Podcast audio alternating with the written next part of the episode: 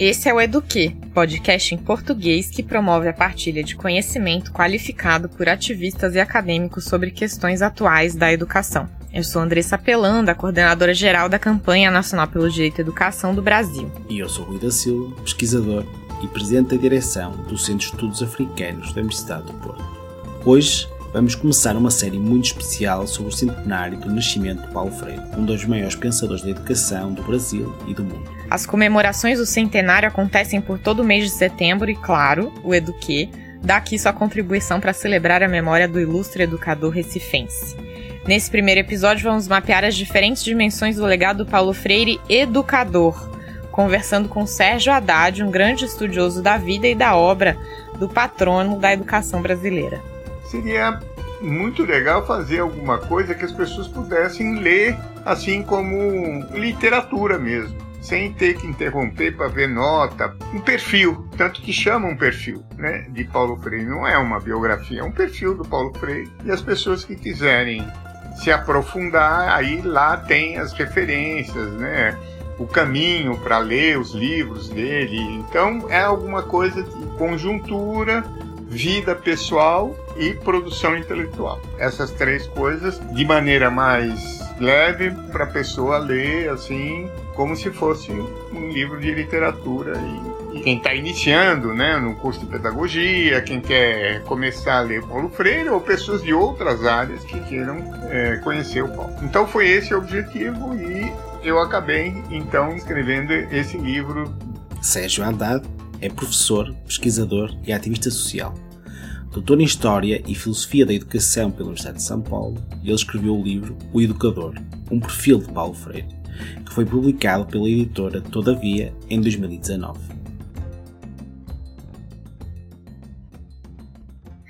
Sérgio Haddad, seja muito bem-vindo ao nosso Eduquê. Muito obrigado. Muito obrigado pelo convite. É, Sérgio Haddad, além de educador e pesquisador, e de ter dado grandes contribuições ao desenvolvimento das políticas educacionais no Brasil, é autor também de uma biografia sobre Paulo Freire, como a gente já falou na nossa apresentação. E Sérgio, queria então começar essa conversa aqui dessa tarde, dessa manhã, dessa noite, porque temos pessoas ouvindo em vários lugares do mundo, pedindo para você contar um pouquinho para a gente o que te moveu, né, para escrever essa biografia e também comentar sobre algum caso, né, que foi interessante nesse processo de investigação para a biografia desse mestre que faz 100 anos. Primeiro, muito obrigado. É um prazer falar aqui com a campanha. Eu acompanhei desde o início. E nesse ano em particular, né, que, que é o ano centenário Paulo Freire, que na verdade eh, eu diria para você, André, eu não fiz o livro pensando no centenário e nem pensando nesse governo que vem atacando tanto o pensamento dele com sua tropa de choque, etc. Eu quando pensei nessa biografia, isso foi já uns 4, 5 anos, porque eu estava pensando em pegar um tempo livre para escrever né, e achei que faltava uma biografia bacana sobre o Paulo Freire. Tem outras, claro, mais curtas, outras mais pessoais, tal, mas uma biografia que fosse completa sobre ele. Então, eu apresentei um projeto de três volumes, um projeto bem ambicioso para uma editora, a Companhia das Letras, que acabou, no último momento, desistindo do projeto. Primeiro porque eles estavam sendo incorporados ou agregados à Pinguim, né, a editora, naquele momento, então estavam muito inseguros ainda e acharam que não era algo que pudesse ser vendável e que tivesse viabilidade econômica. Eu deixei de lado isso. Aí acontece que uma parte do pessoal de lá, que já me conhecia, saiu e fundou a Todavia, que é uma editora nova, uma editora. E logo que depois eles fundaram, eles me procuraram falaram: ah, sabe aquele projeto tal? Você não quer pensar nisso tal? Só com 250 páginas, não pode passar disso, porque não dá, nós estamos começando agora e tal. Foi aí então que mudei um pouco a perspectiva, porque a minha ideia era fazer aquela biografia mais pesada, com muitos dados, muitas citações, muitas referências, etc., para algo que eu pensei que pudesse, já naquela conjuntura de movimentos sociais, de fora Paulo Freire, né, de depois de 2013 e tal. Falei, bom, olha, tem muita bobagem sendo dita sobre o Paulo Freire. Então, seria muito legal fazer alguma coisa que as pessoas pudessem ler assim como literatura mesmo, sem ter que interromper para ver nota, um perfil, tanto que chama um perfil, né, de Paulo Freire, não é uma biografia, é um perfil do Paulo Freire, e as pessoas que quiserem se aprofundar, aí lá tem as referências, né, o caminho para ler os livros dele. Então é alguma coisa de conjuntura, vida pessoal e produção intelectual. Essas três coisas de maneira mais leve para a pessoa ler assim como se fosse um livro de literatura e, e quem está iniciando, né, no curso de pedagogia, quem quer começar a ler Paulo Freire ou pessoas de outras áreas que queiram é, conhecer o Paulo. Então foi esse o objetivo e eu acabei então escrevendo esse livro das 250. Acontece que o livro chegou num momento de acirramento de posições políticas em 2019, quando ele foi lançado, um acirramento, falas contra o Paulo Freire, né? E isso criou um, uma curiosidade sobre ele. E depois o centenário acabou, enfim, virando uma coisa muito grande, né? E eu não, não imaginava que iria ter tanto evento, tanta live, o que é muito bom, porque tudo aquilo que foi dito sobre o Paulo Freire, né, foi atacado, etc., acabou criando uma situação reversa. As pessoas começaram a dizer, mas afinal, quem é começar a ler Pedagogia do Oprimido, a comprar livros do Paulo Freire? Cresceu a venda muito do, dos livros do Paulo Freire, né?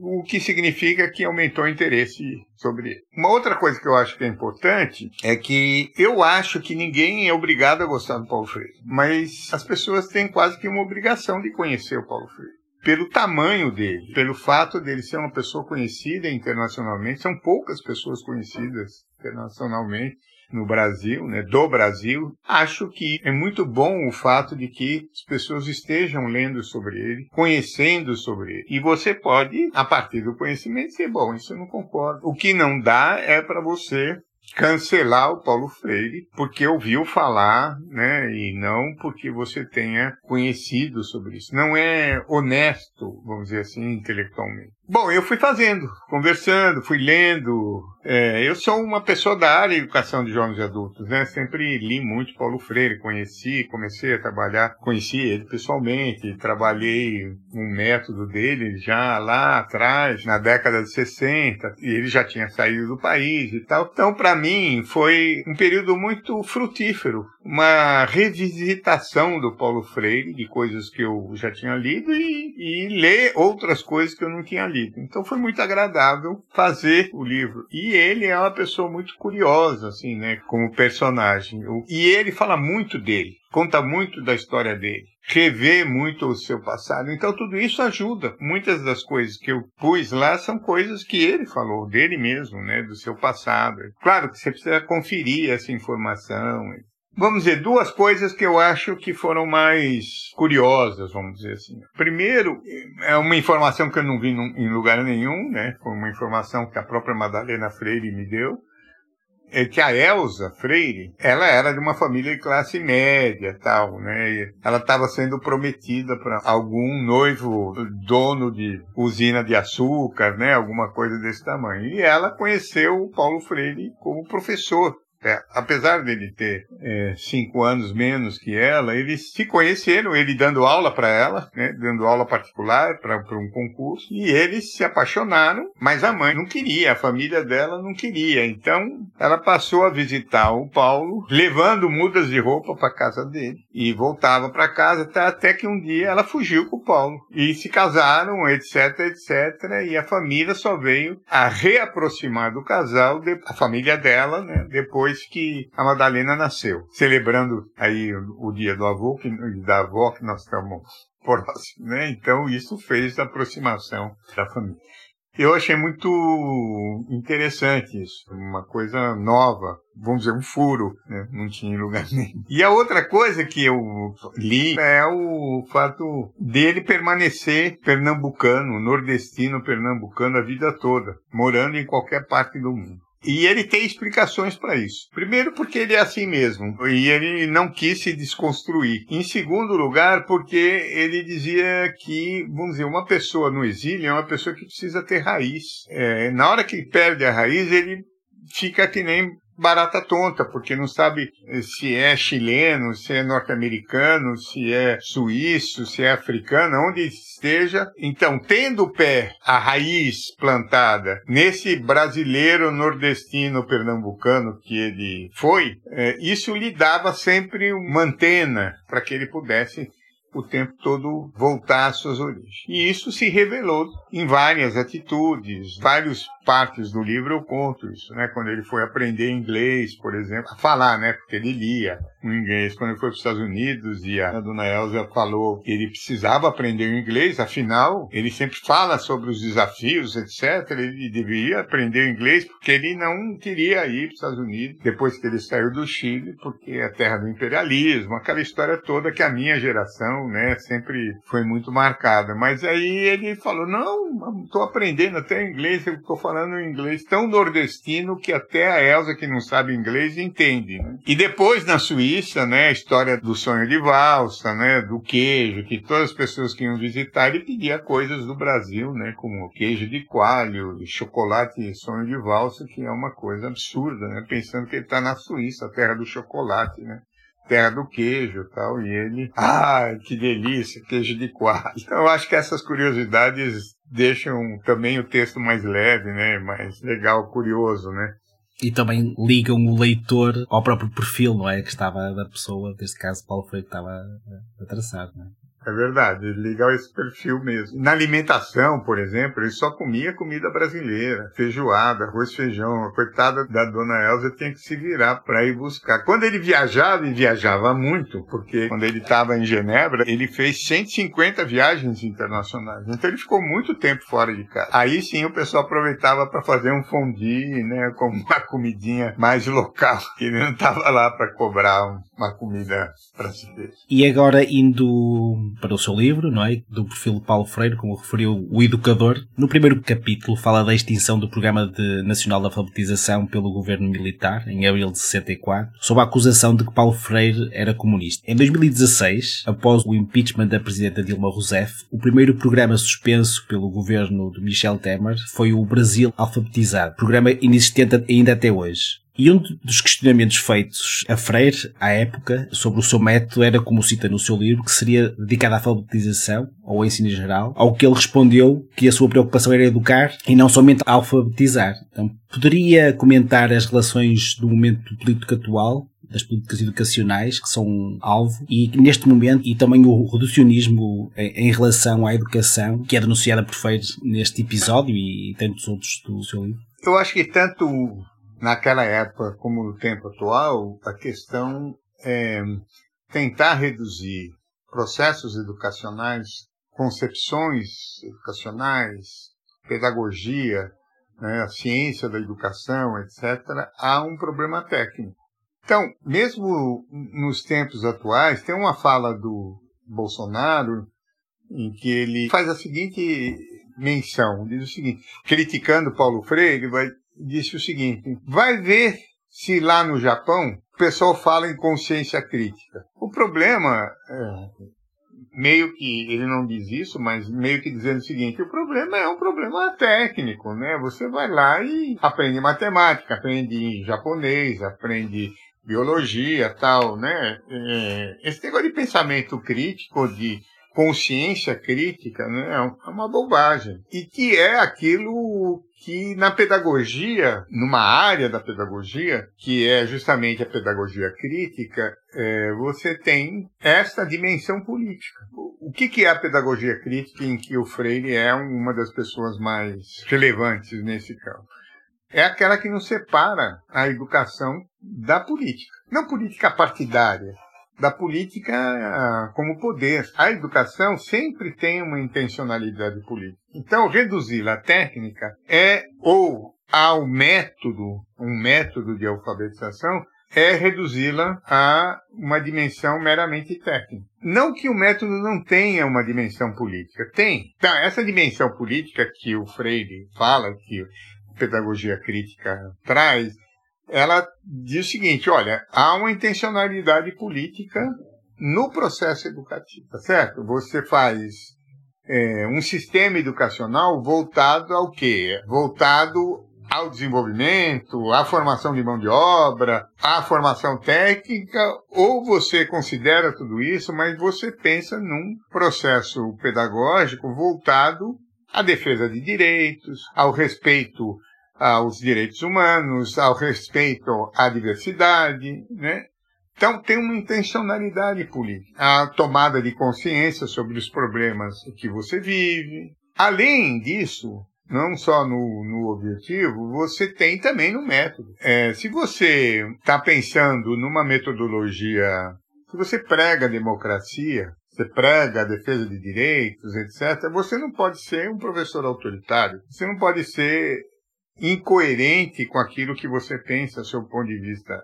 Então, o método também tem uma dimensão política. E, finalmente, quais são os valores que você passa quando você é educador ou educador? Você está pensando em valorizar valores discriminatórios, né? valorizar valores racistas, valorizar competitividade, é, valorizar a meritocracia, né? ou você está pensando num, na convivência humana, no respeito ao outro, né? na individualidade do outro, no diálogo. Com...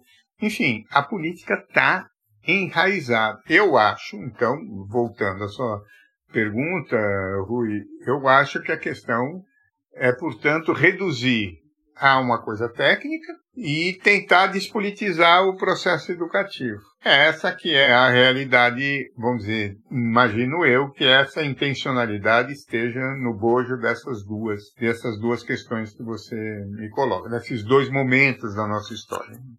Sérgio, queria pegar o gancho que você está falando sobre essa contraposição né, entre o que é o técnico e o que é essa educação com maior plenitude e trazer para um ponto também de grupos é, que acham, né, Paulo Freire uma certa ameaça. E aí eu tenho três perguntas em um. Você até mencionou no começo como o livro chega num momento também de mais acirramento político, né, e de ataques à figura, né, de Paulo Freire e, à sua obra. E aí eu queria te perguntar o que que esses movimentos, os movimentos ultraconservadores, alguns fundamentalistas religiosos, outros tipos de fundamentalismos também, enxergam de tão perigoso assim em Paulo Freire e na sua obra obra e qual a sua visão sobre os motivos, né, desse antagonismo, desse extremismo e quais os caminhos que a gente teria para superá-lo. E aí trazendo, né, uma parte do capítulo 12 do seu livro que você trata do período de Paulo Freire à frente da Secretaria de Educação de São Paulo, que ele fala sobre acreditar na liberdade, né? Então, diante desse cenário de tantos ataques, como a gente também pode acreditar na liberdade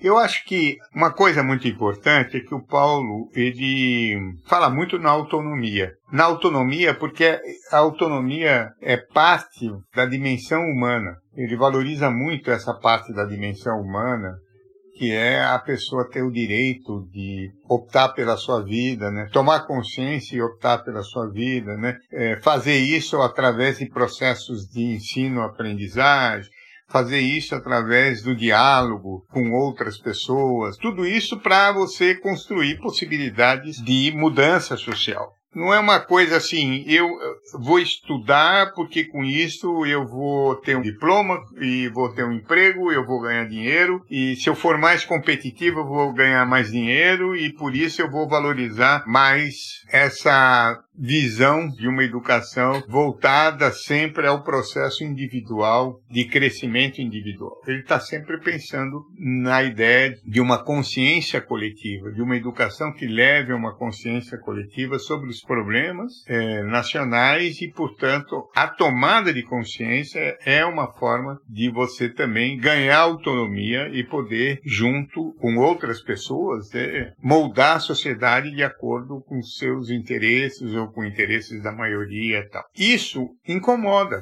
Por que que lá em 63, 64, né, o Paulo Freire incomodava? Incomodava porque ele ia dar maior autonomia com o método dele, né? Naquela época, as pessoas que não sabiam ler e escrever não podiam votar e, portanto, ao ensinar as pessoas rapidamente né, em 40 horas, né, em, em 40 aulas, um período muito curto, a ter o seu título de eleitor, a conseguir obter, essas pessoas ganham mais autonomia para escolher os seus é, representantes. Mais do que isso, ganham também consciência sobre os problemas. Não é uma alfabetização técnica, é uma alfabetização política, né? Tanto é que lá em Angicos havia duas medidas de avaliação. Uma que era da leitura e da escrita e outra que era da dimensão política. E a maioria foi melhor na dimensão política do que na, na dimensão da leitura e da escrita, porque todos nós sabemos que 40 horas é bastante limitado né, para fazer um processo de alfabetização. Então, isto ia mexer com os, vamos dizer, os currais eleitorais né, porque as pessoas iam começar a votar né, de acordo com a sua consciência, etc.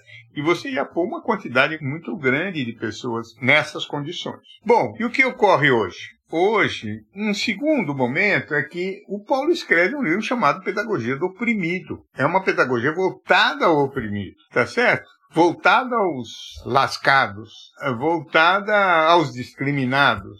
Então, toda, vamos dizer, a composição da classe média que tem cabeça de elite, a parte da classe média e as elites de uma maneira geral, né, é, se confrontam diretamente com a ideia de uma pedagogia, né, que vai é, ampliar a consciência política, crítica de setores marginalizados, oprimidos.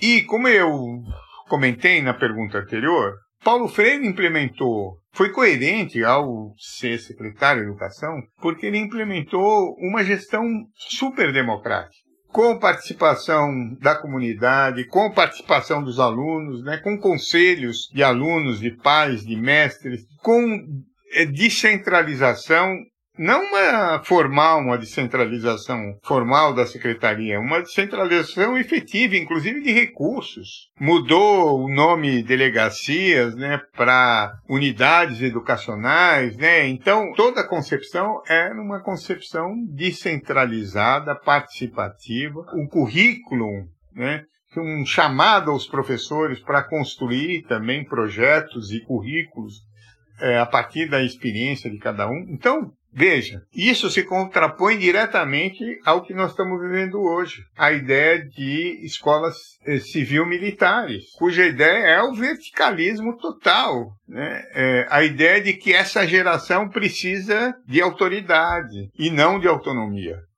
Não uma educação de autonomia, uma educação para obediência, para o respeito, como se isso fossem valores que não passasse pela autonomia. As pessoas têm respeito não porque a pessoa é uma autoridade, mas tem respeito pelo valor que essa pessoa tem. Né? E isso é o que Freire, de uma certa forma, propagou. Então, eu acho que a crítica é, vem um pouco nesse sentido. Tem outros motivos. Paulo Freire foi o fundador, foi um dos fundadores do PT. E nessa onda de acusações né, do PT, do petismo, do Lula, não sei o quê, ele entra no mesmo pacote.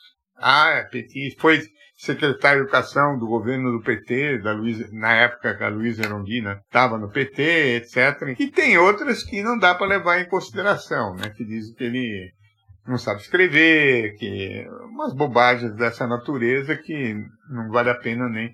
É de quem não leu. Ou que leu e não entendeu nada. Então, o problema é que é, que é mal escrito.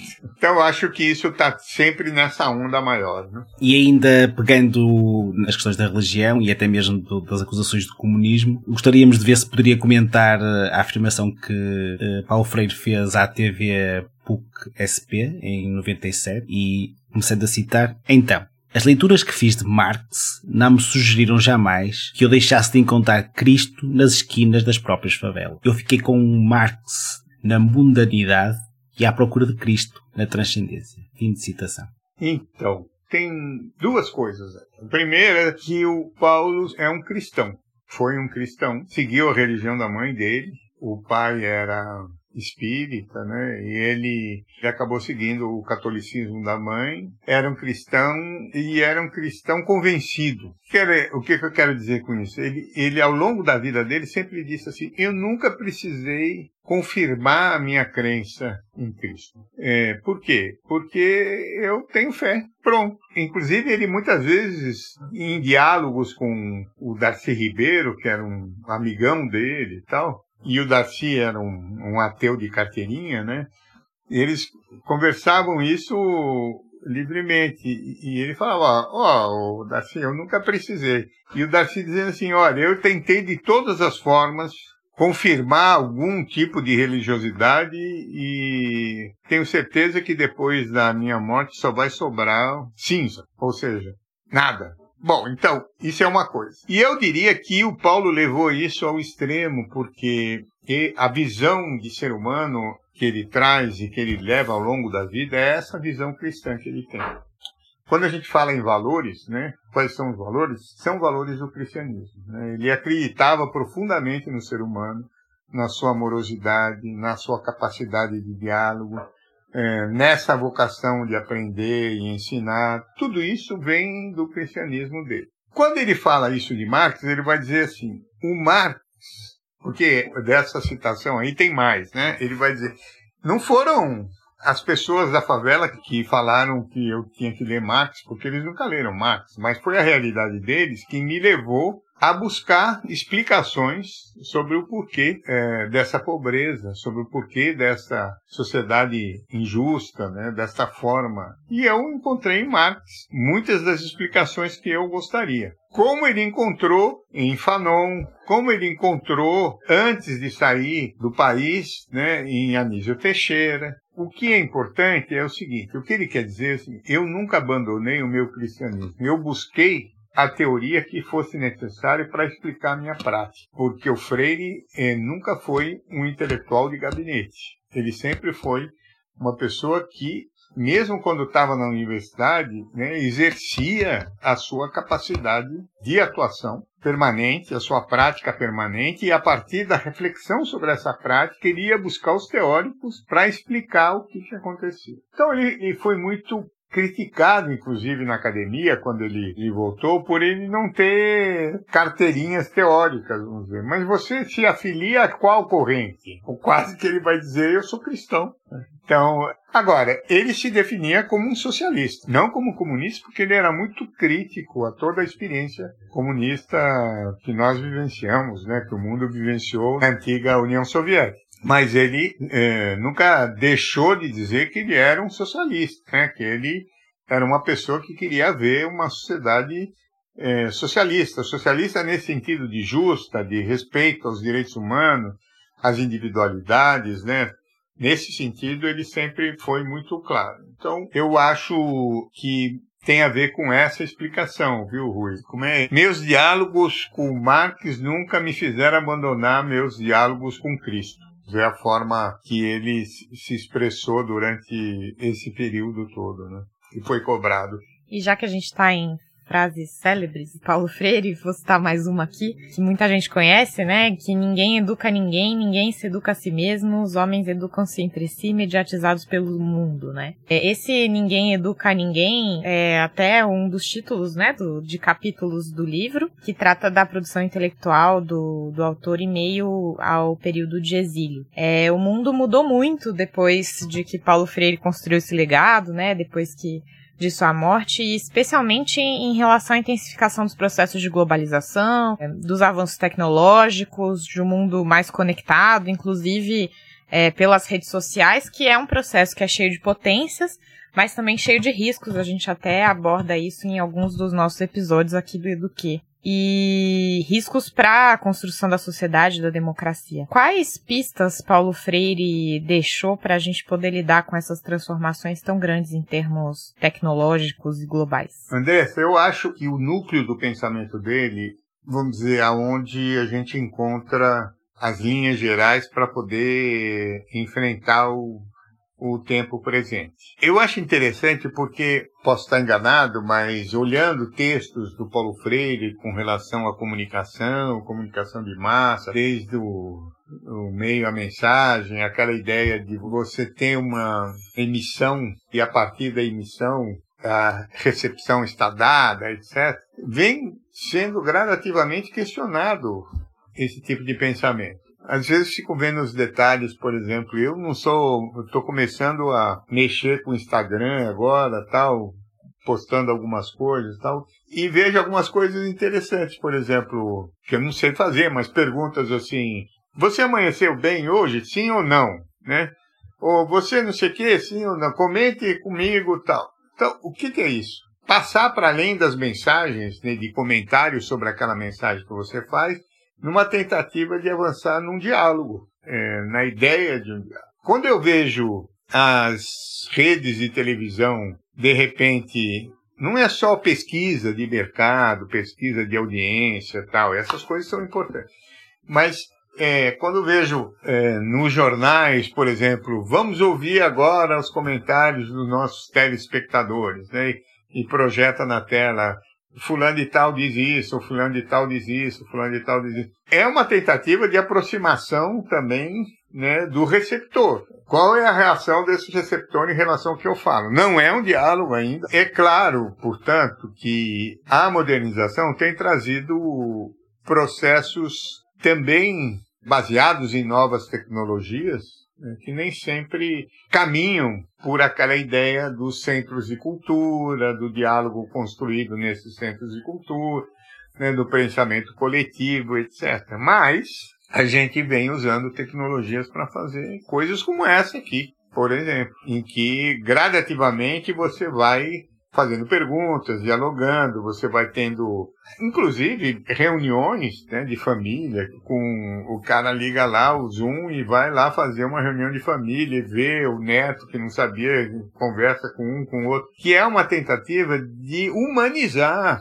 essas tecnologias. O que quer dizer humanizar? Sair dessa objetividade técnica né, que elas trazem para entrar numa subjetividade humana, né? nessa ideia de você construir pensamento a partir dessa aproximação entre as Se a gente conseguir dominar essa tecnologia dessa forma, eu acho que, vamos dizer, a influência do Freire é muito presente, né, para nós, para um conjunto de pessoas que vêm dessa formação, né, que vê Paulo Freire como mais um filósofo, um inspirador, né, que você tenta trazer o aqui e agora, né, com esse núcleo básico que é acreditar que as pessoas possam, através da aprendizagem e do diálogo, do ensino, do diálogo, construir novos conhecimentos, o que não quer dizer que eh, os professores não precisam se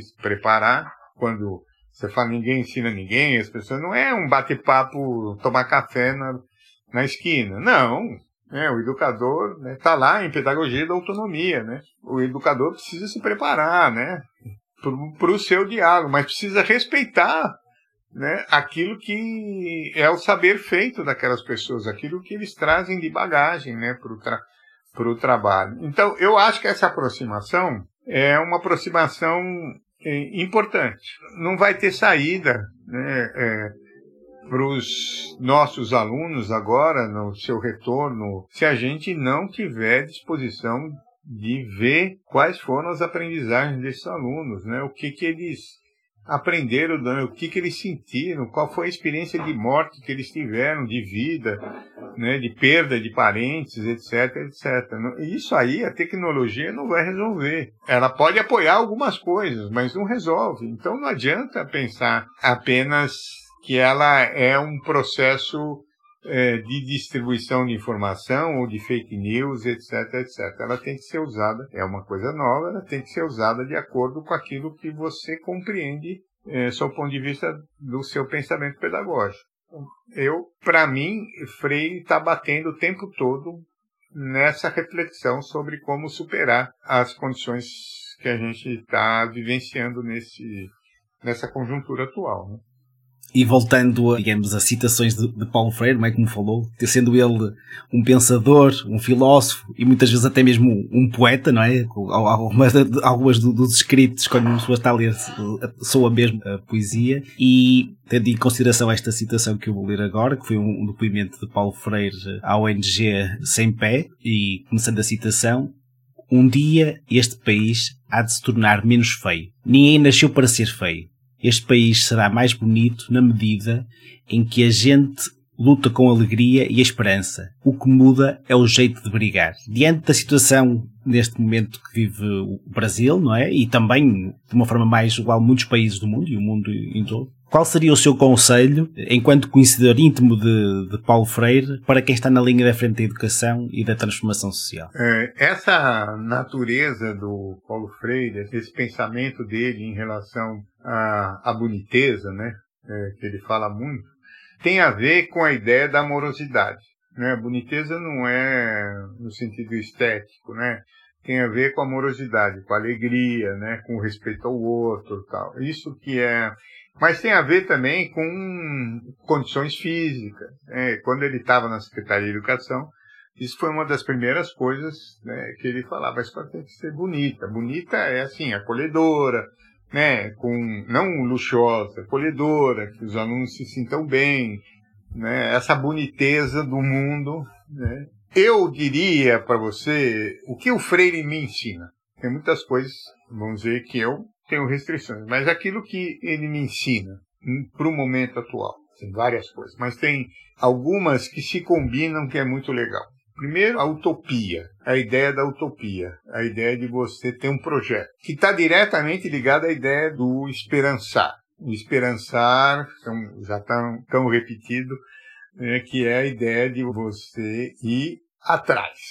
Esperançar não é o esperar sem fazer nada, aguardando que as coisas aconteçam. Ah, eu espero que o mundo um dia melhore. O esperançar é eu espero que um dia um dia melhore e eu vou fazer de tudo para que isso ocorra. Essas duas coisas, vamos dizer, um projeto, elas se unem à ideia de você, a partir do conhecimento feito, que é um outro conceito dele, a partir do que nós estamos, a partir do que nós aprendemos, a nossa luta é, olhando o projeto, a utopia, etc., etc., buscar o inédito viável, que é um outro conceito dele muito importante. O inédito viável é aquilo que não foi feito, que possa trazer, portanto, um caminho para chegar nessa visão utópica da sociedade. E o inédito viável não é uma grande coisa. Né? O inédito viável são as luzes. Na escuridão, onde é que estão as luzes? Onde que você identifica uma luta, um caminho que você acredita que joga água no moinho da sua utopia? Quais são as lutas sociais que estão ocorrendo? Né? Então, para mim, por exemplo, toda a mobilização das mulheres negras, das jovens mulheres negras que vem ocorrendo nos últimos meses e nos últimos anos, talvez, não, são inéditos viáveis. São formas de você construir o seu caminho, que essas pessoas vêm construindo o seu caminho de maneira a criar uma sociedade mais justa, né, mais igualitária, tal. Toda essa diversidade que eh, vamos dizer, nas Olimpíadas estão surgindo, né? esse respeito às orientações de toda a natureza, né? fazem com que gradativamente as situações vão se tornando situações de respeito e de normalidade. São inéditos. Eu vejo os comentaristas muitas vezes falando do Douglas, né, na presença dele, falando, é, no meu tempo não era bem assim, mas hoje os tempos mudaram e tal, não sei o quê. O bonito, né, é, da natureza humana é a sua diversidade. E como é que você faz para aprender com essa diversidade? Então, acho que esses inéditos vão sendo gradativamente construídos. Né? Eu participei de uma live uma vez sobre o Paulo Freire, e muito interessante, porque uma das participantes utilizou a, a figura é, da rocha, e quanto é difícil de você mover um bloco de pedra, é, quando às vezes parece tudo tão grande tudo tão difícil. Né? Mas, diz ela, né, é, você nesses blocos de pedra consegue ver algumas rachaduras. E muitas vezes essas rachaduras nasce uma planta, nasce uma flor. E, e elas são caminhos né, que devagarinho vão pela água, né, é, penetrando e vão rompendo esses blocos. Então, não são as grandes coisas, são as pequenas coisas também. Onde houver luzes, né? eu acho que Paulo ensina um pouco isso, né? De, de que a nossa luz é muito grande para a gente construir um outro mundo, né? Em todos os aspectos, né? Desde questões socioambientais tão em voga que estão aí, né? E tão importantes, né? Que fazem repensar toda a nossa humanidade é muito grande, mas o que, que a gente pode fazer? Só a esperança não vai adiantar, porque ela é a primeira que morre e não a última que morre. E o esperançar é talvez a última que morre, né?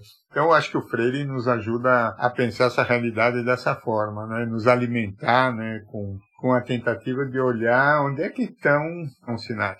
Isso eu aprendi com os protestantes quando eu trabalhava numa entidade protestante há muito tempo atrás, onde não há luz, onde há escuridão, você tem que procurar onde tem luz. Nos sinais de luz você vai atrás. Onde estão as luzes? Nós precisamos fazer análises finas para entender onde é que estão essas luzes para o novo tempo. Por que, que eu estou dizendo isso? Porque todos nós sabemos já que naquela época do Freire, muitas vezes o movimento, o movimento sindical era a força. Depois, na reabertura também, todo o ABC, etc, etc. Hoje são os movimentos, né? De uma certa forma, a força da sociedade civil organizada. Então, todo o modelo de mudança social, né? Começa a, a se refletir. E eu acho que essas coisas a gente tem que considerar.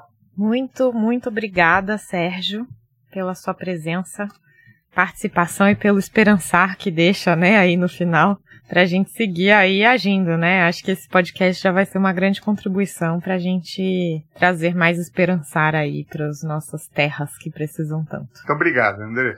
Ótima conversa. A transcrição deste episódio está disponível no site campanha.org.br e traduzida para inglês no site freshchatpodcast.com. Algumas das referências citadas pelo Sérgio podem ser encontradas no seu livro O Educador, um perfil de Paulo Freire. As opiniões expressas pelo programa correspondem apenas às dos apresentadores e entrevistados e não necessariamente representam posições institucionais de Fresh Ed e campanha nacional pelo direito à educação. Se você gostou do Eduque, por favor, faça a sua avaliação. Marque as 5 estrelinhas para o Eduque no Apple Podcast, Google Podcast, Spotify ou na sua plataforma de podcast favorita. Isso nos ajuda muito, muito mesmo. O Eduque tem produção executiva de Renan Simão e Will Brem. Mariana Cacelato, José Leite Neto e Rui da Silva são produtores. A música original do Eduque é de Joseph Minadeu, do Pattern Base Music. O Eduque é financiado pelo Instituto de Educação da University College of London, pela NORA, que é a rede de políticas internacionais e cooperação em educação e treinamento, e por ouvintes como você. Faça sua colaboração em freshheadpodcast.com/donate ou em direito a educação.colabore.org. Obrigada pela sua atenção. Aqui quem fala é Andressa Pelanda, coordenadora geral da Campanha Nacional pelo Direito à Educação do Brasil. E Rui da Silva, pesquisador e presidente da direção do Centro de Estudos Africanos, Universidade do Porto, Portugal. Estaremos de volta na semana que vem. Até lá.